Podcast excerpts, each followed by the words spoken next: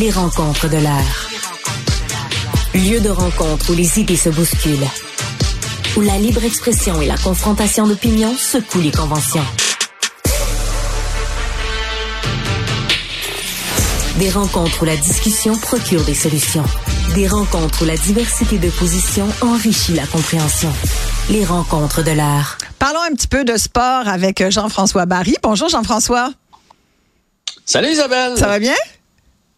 Ça va bien et toi? Malgré la défaite du Canadien?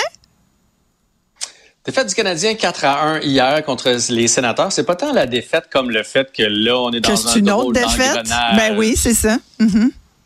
C'est ça qui arrive et j'ai trouvé aujourd'hui dans les médias, dans les lignes ouvertes, que là les partisans commencent à en avoir assez de la reconstruction. Tu sais, on a été patients, ça fait deux ans, mais on voit pas d'évolution de l'équipe. Tu sais, de perdre là, c'est une chose, mais on sent pas qu'on s'en va dans la bonne direction. On sent pas qu'on est meilleur que l'an passé. On sent que l'équipe s'écroule contre des équipes comme les Sénateurs, les Sharks de San Jose. Puis ça, là, ça, commence à en hériter euh, plusieurs.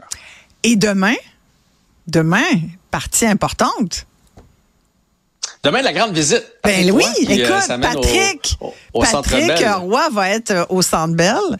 Vas-tu y être? Je suis content, Isabelle. Tu as dit Patrick Roy. Oui. Je, te félicite. Comme, ça doit être prononcé au Québec. Patrick Roy, qui s'amène au Centre Bell. Je serai pas là, malheureusement, mais je Ah, moi, j'aimerais ça, être là, par exemple. Parce que, écoute, ça va être une ambiance incroyable. Les Canadiens vont, les, les, partisans des Canadiens vont tellement, écoute, le retour de l'enfant prodige. Oui, puis c'est quoi? Dans l'équipe adverse, mais en tout cas.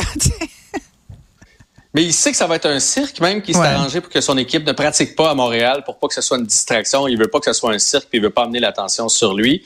Et euh, d'un roi, on peut passer à un autre, parce qu'avant ce match contre les Islanders, on a appris aujourd'hui que Joshua Roy, qui a bien fait avec le Canadien, vient d'être retourné euh, du côté de Laval.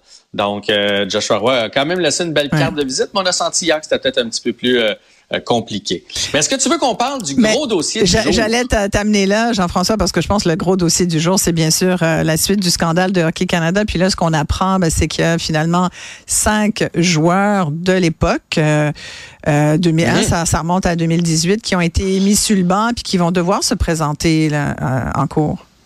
Écoute, puis là, on va mettre nos gants blancs, parce que dans les faits, il n'y a personne qui a été encore nommé dans cette histoire-là, mais il y a plusieurs noms qui circulent euh, présentement pour des raisons bien évidentes. C'est que ces joueurs-là ont demandé à leur organisation de pouvoir comme quitter l'équipe pour des raisons personnelles.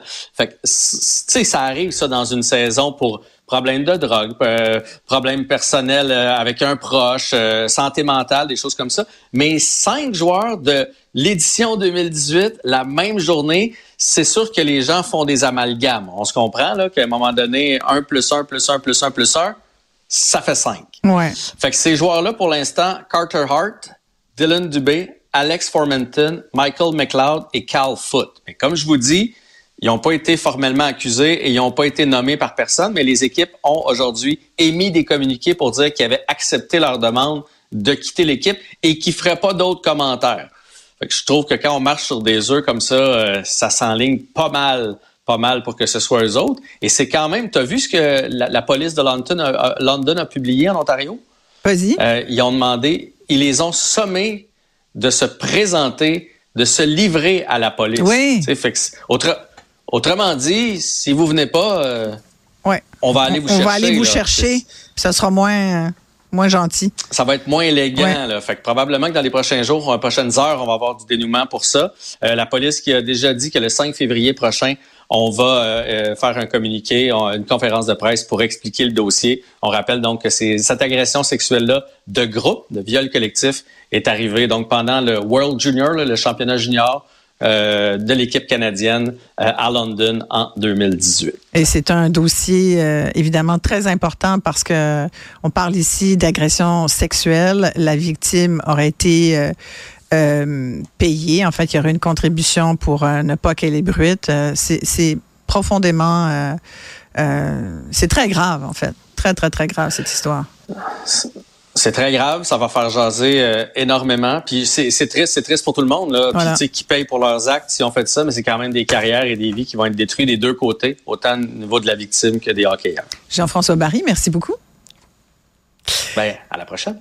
Et merci à tous d'avoir euh, été à l'écoute de cet épisode. Je tiens à remercier l'équipe, André-Sylvain Latour, chef de la rédaction, Tristan Brunet-Dupont, Maximile Sawyer, régie et réalisation. Alexandre Morinville est à la recherche. Ici Isabelle Maréchal. Ça me fait grand plaisir d'être avec vous.